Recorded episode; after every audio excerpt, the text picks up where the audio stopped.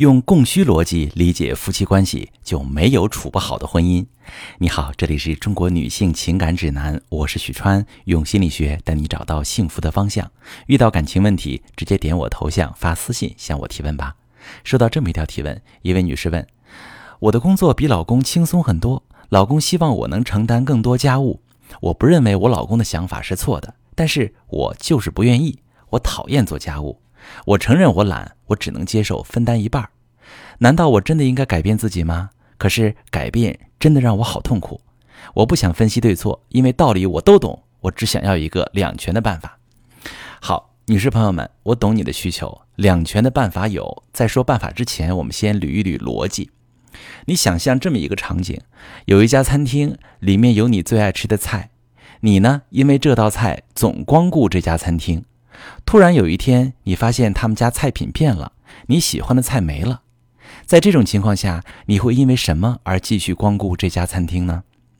最有可能的原因是他们家新的菜也不错，你发现了你更喜欢吃的菜。也就是说，虽然旧有的供需平衡被打破，但是新建立起来的供需形成了新的平衡。夫妻之间的相处其实也需要达到一种供需平衡。只有彼此的付出能满足对方的需求，婚姻才会处在均衡稳定的状态下。但是，均衡稳定的模式不是只可以通过一种形式实现，你随时可以摸索开发新的形式。比如，在你和老公之前的相处模式中，老公期待你承担更多家务，如果你不满足他的这个期待，他心里就不平衡，有委屈，有怨气。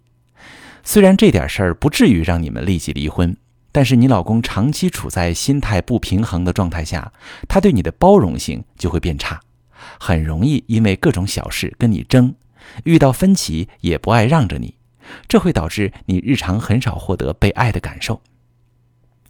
女人在婚姻中一旦长期缺乏被爱的感受，积累的怨气就会改变整个家庭氛围，婚姻的基调变得消极，夫妻互动变得压抑。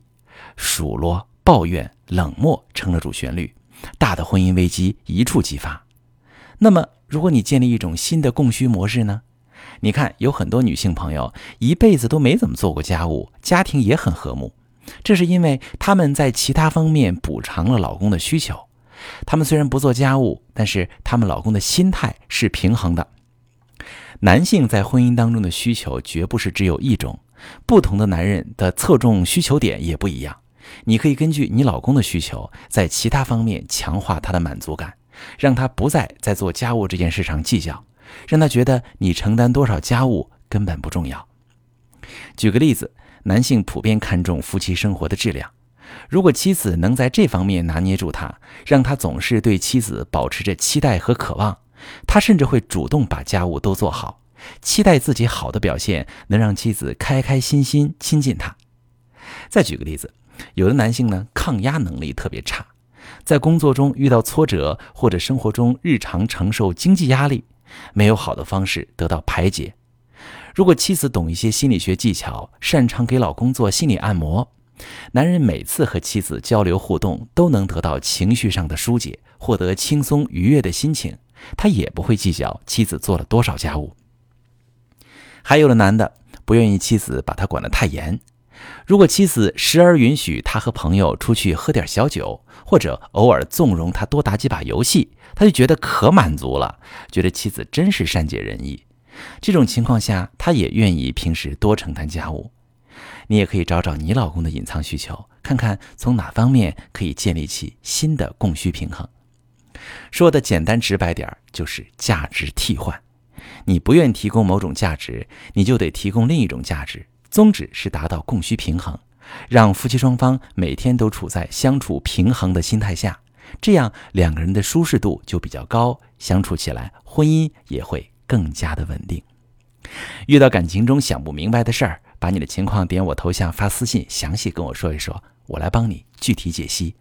我是许川，如果你正在经历感情问题、婚姻危机，可以点我的头像，把你的问题发私信告诉我，我来帮你解决。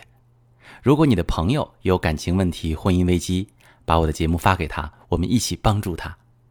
喜欢我的节目就订阅我、关注我，我们一起做更好的自己。